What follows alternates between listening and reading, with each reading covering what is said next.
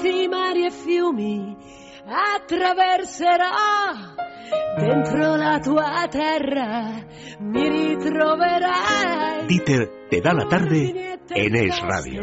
io cavalcherò volerò Bueno, yo creo que nos lo vamos a pasar muy bien, los que vamos a estar en este estudio y sobre todo los siguientes, que de eso se trata. Pero antes, Ana, ¿por qué hay que estar eh, muy pendiente de cómo oímos y sobre todo de lo que nos dice Gaes? Pues mira, vamos a hacer una prueba. Dime algo. Algo. Algo. Hola, hola, hola. vale, vale, no siga preguntando que si no, te lo más, cargas. No más, claro, es que aquí tenemos sorpresa. Bueno, pues seguramente nuestros oyentes ya hayan reconocido la voz de, de quien les habla, que es Ayanta Barili. ¿Por qué digo esto? Porque gracias al oído reconocemos a las personas, nos comunicamos Ah, que tenemos truco. No, calidad no, de pues vida. entonces di algo, di algo, Di por algo. favor. Hola, buenas tardes. Sí, no me Hola, buenas loca. tardes. Pero no digas, no digas quién es. Ah, que es como el anuncio de soy la voz que hace de Woody Allen. Vale, vale, que era de ese rollo, no lo sabía, Ana. Bien Bueno, para, para que no tengamos estos eh, problemas de audición, yo les animo a revisar cada año su audición en GAES. Es un servicio gratuito y la atenderán profesionales especializados. Yo ya he reservado mi visita llamando al 902 026 024. 902 026 024. En GAES se sentirá bien atendido. Le doy mi palabra. Gracias, Ana. Em, ¿A quién nos vas a presentar, Ayanta? Pues, Ayanta, ¿qué nos vas a presentar? Os voy a presentar, a ver, cómo es, es una persona mm, bastante indefinible, incluso inasible, diría yo. Es eh, varón, bueno, acabáis de escuchar, Ingobernable. ingobernable, acabáis de escuchar su voz. Es un hombre que se dedica desde muy, muy, muy pequeño, casi, casi desde que nació a la interpretación. Pero bueno, en realidad es un hombre polifacético porque mm, ha tenido una vida, pues, eh, llena, entretenida. muy entretenida. De hecho, yo siempre pienso, pero ¿cómo no escriben una biografía? De este, de este hombre que tengo a mi izquierda, porque es que, o sea, está plagada de anécdotas y además una de las cosas que a mí más me llama la atención, claro, es como las cuenta, las anécdotas. Yo eh, me, he reído muchísimo escuchándole, me he reído muchísimo de gira con él, realmente creo que de los recuerdos más bonitos mm, desde el punto de vista profesional de, del teatro han sido a su vera, porque hemos empezado un poco juntos y, y- y bueno, pues es que son, son historias, algunas se pueden contar y otras no se pueden contar de ninguna manera, ¿no? Jorge. Sanz, muy buenas tardes. Buenas tardes a todos. Bueno, Pues como todo en la vida, Ayanta. Hay Claro. cosas que, que se pueden contar y otras para qué y nos vamos a meter en embolados. que Claro. El verdadero valor que tienen. Es que no se se pueden cuenta. contar, claro. Bueno, a ti no te han hecho memorias, pero sin embargo te han hecho una serie que fue Jorge Sanz, que es yo ahí donde descubrí em, que te conocía Yanta y que además no es que te conociera, es que casi en algunas éramos veces era el ángel de, de la guarda. ¿Cómo os conocisteis Bueno, vosotros? Ayanta ha sido mi ángel de la guarda mm, más de una, más de una vez. Porque somos completamente opuestos. Y entonces yo, pues que soy la anarquía en estado puro, tengo una carencia absoluta de fuerza de voluntad, pues Ayanta en muchas ocasiones ha sido mi contrapunto, mi fuerza de voluntad, mi ayuda, mi estímulo. No Entonces es mi dice, pareja, porque dice que soy mucho, su, pero- dice que soy su conciencia. Exacto, es sea, Ayanta es mi conciencia. Eh, bien avenido. Es bueno que tu conciencia sea Yanta, ¿no? Porque así... Claro, él no tiene conciencia, ya pues ya me Todo ocupo yo de, esta cuestión. ¿Cómo os conocisteis a? Pues yo, yo creo que nos conocimos rodando hace años. muchísimos años, rodando los, Los- pe- los peores años de- de, de nuestra, nuestra vida. vida. Fíjate, ya Ujú. eh, se, nos, se nos olvida incluso. Pues una hace película, 20 años eh, ya. Una película de Emilio Martínez Lázaro que protagonizaban Jorge, Ariadna, Gil y Gabino y, y Diego. Gabino. Ahí lo que has hecho sufrir a Gabino, ¿eh? A ver. O bueno, o viceversa, ¿eh? Aquí puede haber teorías. No, no, con Camino nos hemos reído mucho también, pero vamos, hacerle sufrir, yo no diría que le he hecho sufrir nunca a Camino. No quiero decir lo contrario, porque le quiero, pero, pero yo a él no creo que le haya hecho sufrir nunca. Bueno, eh, Jorge, vamos a ver, por empezar eh, por tus comienzos, que además contigo hay que remontarse a, a muy jovencito. A la época del destape, Sí. efectivamente, el año 79 empecé a trabajar. ¿Y cómo, cómo te lanzas tú eh, como actor? Porque creo que tú eres hijo de militar. Em, ¿Cómo surge? Yo no me a mí me lanzaron, Eso es, eso es. ¿Cómo es? ¿Quién te lanzó? Pues la verdad que me lanzó mi madre, que, que fue la que realmente vio que yo era un niño muy fotogénico, que iba un poco aparte de todos mis hermanos y que a mí se- esto se me daría muy bien. Mm, Leyó en un periódico que necesitaban chavales de nueve años para hacer un casting, no sabía ni para qué, y me presentó. Y entonces después de un montón de pruebas, de- pasaron varios meses y de muchísimas casualidades, ya me dijeron que no, que me fuera a mi casa. Y entonces, según me estaba yendo a mi casa, bajábamos por las escaleras y recuerdo a Amelia de la Torre, que estaba en la película, me cogió en el portal y le dijo a mi madre, oye, este niño eh, viene del casting de arriba, ¿qué, qué salao que es? Y mi madre, sí, sí, pero nos han dicho que nos, va- que nos fuéramos. Y dice, no, no, no, no, no. Pues vengan conmigo. Me cogió de la mano, me metió en la oficina y, y dijo, ¿a este chaval le habéis hecho pruebas de cámara? No, pues hacerle ahora mismo una prueba de cámara. Y me hicieron una prueba y entonces vieron que efectivamente era muy fotogénico. Tenían ya un chaval elegido, le habían cortado el pelo y todo, pobrecito.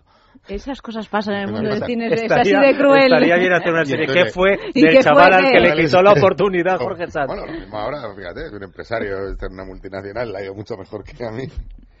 Y, y- pero esa es eh, la primera película, que además es una película española. Es un clásico Sí. de la época del destape, La miel, de La Pedro miel. Masó, con José Luis López Vázquez y Jane Birkin, mi primera madre cinematográfica. Y luego la segunda película es eh, cuando vas eh, con Schwarzenegger o no? No, no, no. Yo esa película la hice porque ya era un profesional. Y era un niño que daba unas ciertas garantías de que iba a trabajar y de que iba a funcionar bien y de que no iba a dar problemas.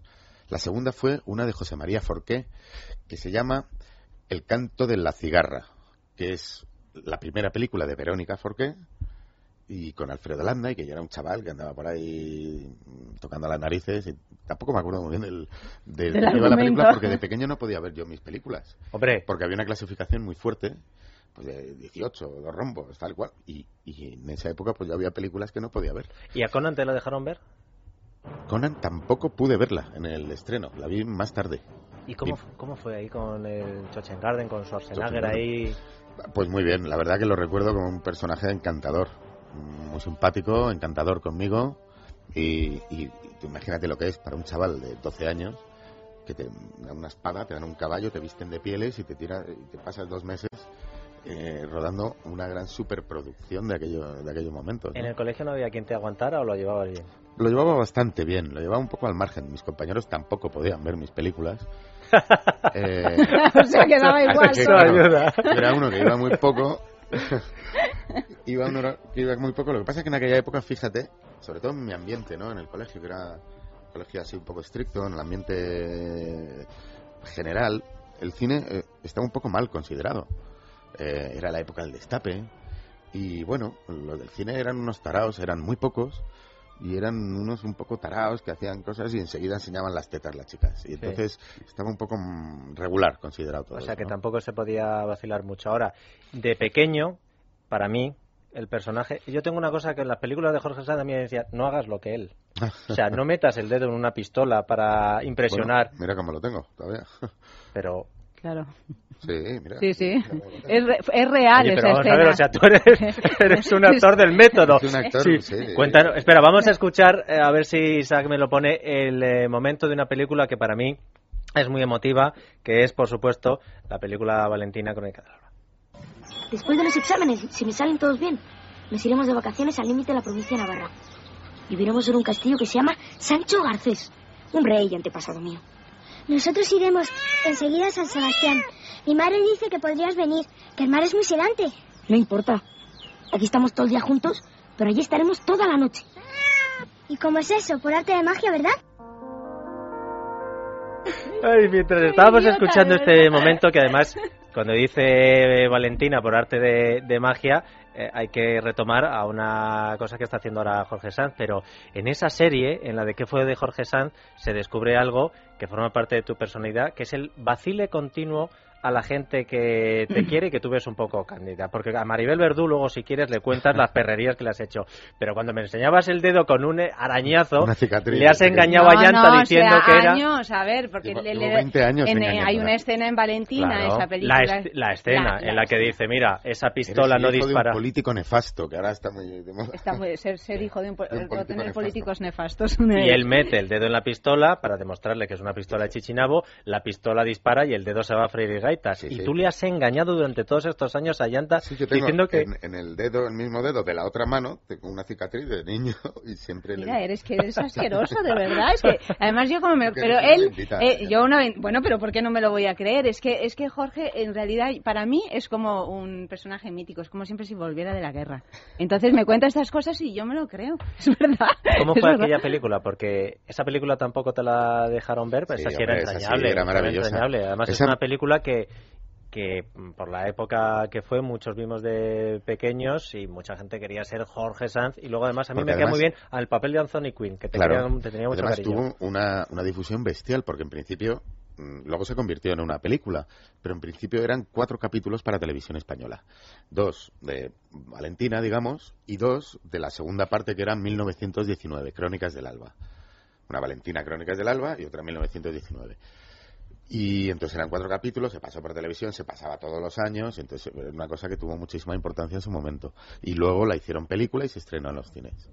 Y además fue una película, como dices tú, en la que yo creo que ya te empezaron a mirar de manera diferente, ¿no? Porque como se podía ver ya esa película, los artistas erais... Ya éramos un poco mayores, pero bueno, a esa edad, con 13, 14 años, todavía sigue siendo un niño actor, ¿no? Todavía ni, ni preparas los personajes realmente, ni en profundidad. Eres un poco uno que te dice, mira, pues entras por aquí, ahora eres uno- un chaval de, de la edad media y entras por aquí y coges una espada y sales por allí. Bueno, pues así hacen los personajes, eres un niño que interpreta, ¿no? Y luego la química que se produjo en esa película era estupenda porque ya no solo con eh, Valentina, sino también con eh, Anthony Quinn en el, el sacerdote, que a pesar de que eras un trasto irremediable, que veo que además eh, tampoco tuviste que interpretar mucho, eh, Bueno. a él le caías bien, oye. Yo era muy serio trabajando. me gustaba mucho trabajar y sabía que si quería seguir trabajando tenía que ser serio. Eh, sí, de hecho, él tenía dudas a la hora de hacer la película y según me cuentan años después, para terminar de convencerle para hacer la película le pusieron unas, unas escenas que habíamos rodado Paloma Gómez y yo y, y se la pusieron y entonces el, el tipo dijo yo quiero trabajar con estos chavales. Y así fue como terminaron de convencerle. Luego hay otra historia muy bonita. Yo con el paso de los años, al final me hice pareja de Paloma Gómez. Porque y- os reencontrasteis haciendo una obra de teatro. ¿o no, nos encontramos antes. Bueno, en la vida esto que te da mucha vuelta, te vuelves a encontrar. Y tuvimos un hijo juntos, que es Merlín, que está ahí. Que ha venido acompañando. que se ha roto un dedo. Se ha roto un dedo. Sí. También por ¿A trasto, quién- también por salido? trasto, porque claro, Sí, eso. ¿Y a quién habrá salido, eh? Pues eso. No, tío. no, sí. eh, Por cierto, que ha triunfado también con todo el equipo. Antes la estrella era Jorge Sanz, lo siento, macho. Esto estoy muy acostumbrado Se- ya se están haciendo las fotos ahora Claro, con- poco a poco con- uno va perdiendo comba. Oye, ¿cómo fue aquello? Porque cuando, eh, te voy a reconocer una cosa, cuando estábamos preparando el personaje, a mí me gusta contar un poquito anécdotas de abuelo cebolleta, entonces yo vacilo mucho con lo de la escena de la pistola, digo, es que vosotros no sabíais que era tal, la que me cayó a mí por intentar hacer lo mismo con las palomas y tal. Y les he contado la anécdota de que el personaje de esa historia de amor infantil de Jorge Sanz con oh, Valentina, luego se reencuentran y se casan y tienen Mm. un hijo y, y- y a partir de ahí ya las he- me las he ganado a, a todas las del equipo. ¿Cómo, cómo fue aquel- aquella Perdona, historia? Me las habré ganado yo. No, lo siento. Aquí, perdona, el que ha contado ella. el que ha contado la historia Ah, soy yo. Como mira, por yo- ejemplo en este momento tu hijo, si está ganando todas las del equipo, tú estás ya aquí de aquí ya de- personaje de Mira, secundario. yo sabes cómo me enteré de eso. Estaba con Aitana, con Aitana Sánchez Gijón, gran amiga, eh, ojeando en la piscina una revista del corazón Mm. y de repente pues salió el típico reportaje robado eh, de Jorge y Paloma en, bañándose en no sé dónde. Cádiz, en algún lado. Y entonces lo, lo leímos y me acuerdo que eh, Aitana me mira y me dice, "Ay, me ha dado como un escalofrío. claro, porque era algo verdaderamente Bueno, milagroso. Sí, sí, claro, Sí, de bueno. De cuento, casi de, de- de película de cine. Eh, tú también has hecho mucha televisión. Sí. Y también me, podrió- me sucedió lo mismo. Me dijeron, no, tú no hagas lo que Jorge Sanz. Pues yo estudiaba 30 minutos de la facultad y dije, yo me quiero ir a un colegio mayor. Me dijeron, no, eso no cuenta. Una, una serie Colegio Mayor en la que además eh, tú estás con, no sé si uno de tus grandes amigos, pero sí por lo menos uno de los actores que te ha acompañado muchas veces, que es Antonio Resines, y con el que también te lo vas a pipa. Sí, la, verdad que, bueno, empezamos a, empezamos a trabajar juntos, efectivamente. Creo que yo empecé a trabajar un año antes que él. Y entonces, pues bueno, digamos que de los de aquella generación, pues todos tenemos una cierta afinidad, aparte por las veces que hemos coincidido. Mm, yo es que, eh, a mí me pasa una cosa muy graciosa, yo es que yo creo que yo no soy un actor de mi generación, yo soy un actor de la generación anterior. Yo era el niño, pero de la generación anterior, que es con la que realmente trabajé y trabajé mucho y con la que realmente tengo afinidad de verdad, es pues con esa generación. Y bueno, los que ya no están, pero claro, Fernán Gómez, Manuel Alexandre, eh, todos estos, pues yo empecé a trabajar con ellos y pues, yo era el niño. Resines era el calvito gracioso y Manuel era el guapo y, y, Echanove era el gordito. Y éramos los que éramos y, así, así, me considero yo. Yo creo que soy más de esa generación que de la que me toca por edad. ¿no? ¿Y eso te ha perjudicado, te ha beneficiado ahora mismo a la hora de encontrar trabajo? ¿Tú qué crees? Eso es un, eso es un, honor y un orgullo, claro. Em, y llega la serie, ¿qué fue de Jorge Sanz? Hmm. Eh, vamos a escuchar a David Trueba, porque tiene bastante que ver en esa serie. Pues sí. Desde luego. Esta serie de alguna manera es una, es una serie de muñecas rusas, ¿no?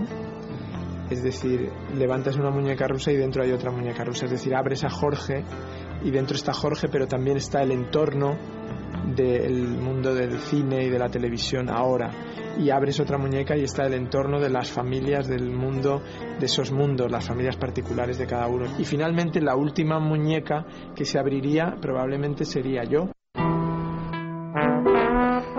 ¿Cómo surgió esta serie que era totalmente innovadora, que recordaba mucho algunas eh, series de Estados Unidos en las que se trata el mundo del cine o del espectáculo desde dentro, pero aquí en España no se había hecho? Sí, efectivamente el formato ya está inventado. Lo inventó, lo inventaron con, pues, con The Office o con la serie de Larry David o con otras muchas series, pero aquí en España no se había hecho nunca. Pues la historia fue como casi todo en mi vida otra casualidad. Me llaman de, una revista cómica muy importante catalana, que no diré quién es por respeto, que, que quieren hacer televisión y que quieren hablar conmigo para hacer un proyecto de televisión que a mí me guste. Y quieren proponerme algo y que yo les proponga algo. Y entonces, a ver, yo tengo mucha afinidad con David. Eh, siempre nos conocemos desde los 16 años, hemos trabajado mucho juntos, hemos viajado mucho. Mm, digamos que, que de alguna manera eh, nos gusta el mismo cine, el hacer el mismo cine y, tenemos mucha afinidad. Y entonces yo le cuento esto, le digo, oye, me han venido los de esta revista que quieren hacer un proyecto y me dice, joder, pues ahora es cuando tendríamos que hacer esta historia lo de que fue Jorge Sanz y tal, que es una cosa que, bueno, siempre estaba por ahí, pero era una cosa como de risas. Esto que decís, hay que hacerte una biografía, dicen, pues habría que hacerte un día una serie así. Y entonces, pues estuvimos dos o tres días, le dimos así un poco de forma, hizo David una Biblia y, y me junto con estos tipos. Y le digo, oye, chicos, mira, esta es la serie que quiero hacer, es que esto... me dice, no, no, esto es muy moderno, esto el público español no lo va a entender el público español siempre este concepto como si fueran bobos, ¿no? Son unos tíos súper modernos, o sea, son los más rompedores. Y yo, pero chicos, ¿cómo no, si no lo hacéis vosotros ya me diréis. no, mírate, vamos a proponer otra, vamos, vamos a hacer una serie que consta de no sé qué. lío. no, no quiero. Yo la que quiero hacer ahora es esta, es lo único que me apetece. Ah, pues chicos, pues tú verás. Y ahí que y se fueron y un poco enfadados además. Y ahí quedó la cosa. Y entonces ya nos pusimos ya y yo dije, oye, pues ya que estamos, vamos a ver si lo hacemos. Y por el, mero placer de, de, grabar, y de grabar pues como cuando teníamos 16 años de guerrilla, con tres de equipo, cámara en mano y esperando a que no nos vea el guardia, pues como así, pues como cuando grabábamos de guerrilla con 16 años, así nos pusimos. Pues sin dinero, sin eh, nada, sin nada más que más que ellos y la colaboración, sin ninguna televisión detrás, nada. Con lo cual, creo que la libertad con la que hicimos, sobre todo el primer capítulo, que es el que sale a llanta, y, el, y parte del segundo, la libertad era brutal. Luego lo fue en toda la serie pero ya Canal Plus ya vio la serie empaquetada, ya montadita, ya preparada, y dijo, joder, como mola, la quiero. Mm. Y, pero claro, no se han metido en un guion, no se han metido en nada. O sea, ha sido una serie hecha con una libertad absoluta. Mira, a mí me llama, me llama Jorge un día y me dice, oye, que te quiero proponer una, una cosa, nos tienes que ayudar a hacer que me vas a dar unos azotes. Eh, espera, y digo, pero, pero ¿el qué? Y digo, Jorge, lo que quieras, ya sabes, lo que... No, pero no hay un duro y tal. Digo, da igual, lo que quieras, dime, de ayudante y dirección, de producción. Y dice, no, no, no, de actriz me tienes que azotar digo, no, por supuesto, por fin te puedo azotar. Después de lo que me he hecho sufrir en las giras teatrales y tal, ha llegado el momento de azotar a Jorge Sanz. Y bueno, pues ese era un papel muy divertido que me lo pasé muy bien. Y lo que me llamó la atención es que una vez rodado, un año después, de, de repente me llama Canal Plus pag- pagándome por, eh, por las eh, sesiones hechas en la serie. Digo, bueno, no lo puedo creer esto. Encima, o sea, me lo... Oye, No, al desde mi, cobramos lo pasamos todos. así de bien y encima cobramos. desde mi desconocimiento del mundo del cine, em, ¿tú has tenido algún representante como el que sale en esa serie? Más o menos. Más o menos, más o menos. A ver, toda la serie está basada, pues, no solo en mí, sino un poco en el anecdotario común que tenemos toda la pandilla de anormales, así que somos más cercanos. Y entonces tenemos una serie, un anecdotario común y conocemos a una serie de personajes de la industria que no, no están directamente relacionados conmigo todos, unos sí, otros no, pero que, bueno, forman parte de la industria y que están ahí, que están funcionando. Pero la respuesta es sí. La respuesta es sí, sí. Es- Y hablando de hablando de, de Trueba, Vivir es fácil con los ojos cerrados, película escrita y dirigida por David Trueba, se estrena el 31 de octubre. Véndaselo usted al público que le está escuchando. Pues es una película maravillosa, es una película preciosa. De hecho, bueno, la han seleccionado para la, la sección oficial de San Sebastián, lo cual eh, ya habla por sí solo. Y es una película preciosa. David ya tiene muchísima experiencia, hace las cosas muy bien. Y bueno, es una historia pequeñita, es el viaje iniciático de un chaval que se escapa de casa en los años 60 y lo recoge en autostop otro anormal, que es Javier Cámara, que es un profesor de inglés que va Almería para ver si ve a, a, John a Lennon. John Lennon, que está rodando una película, para que haga que las que ponga las letras en las canciones que para así enseñar a los chavales. Entonces, pues bueno, se juntan ahí tres chavales, tres anormales, y es un poco el, el- eso, el viaje iniciático de un chaval de 14 años. Y además hay que decir, Dieter, que una vez más David Trueba consigue montar una película sin un duro de subvención, sin nada de nada, o sea, solo con sus propias fuerzas Sí, la y con la es- colaboración de, de todos estos actores. Sí, la teoría es que, O sea que- que, por- este es un país de cineastas, este es un país en el que el oficio está muy arraigado y hay que trabajar con más o con menos dinero, con más o con menos medios, pero el cine es, es un oficio que, bueno, se puede hacer mal, pero se puede hacer con un, pala- un alambre y dos palitos.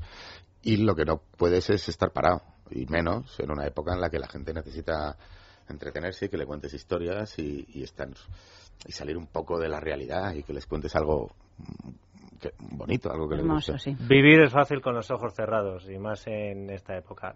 Jorge Sanz, muchas gracias por haber estado con nosotros. A vosotros. Se nos ha pasado volado. Eh, Ayanta Barilli, muchas gracias, por habernos Dieter. presentado a Jorge Otro día Sanz. venimos y te y contamos lo de que te dicen las giras, que eso que, Claro, que eso habría que hacerlo por capítulos también, otra serie de... Y tranquila la familia que solo tiene un dedo magullado el hijo, ¿eh? que por cierto está triunfando hasta que con el director de la radio. Hala, gracias a todos y a por el boletín informativo.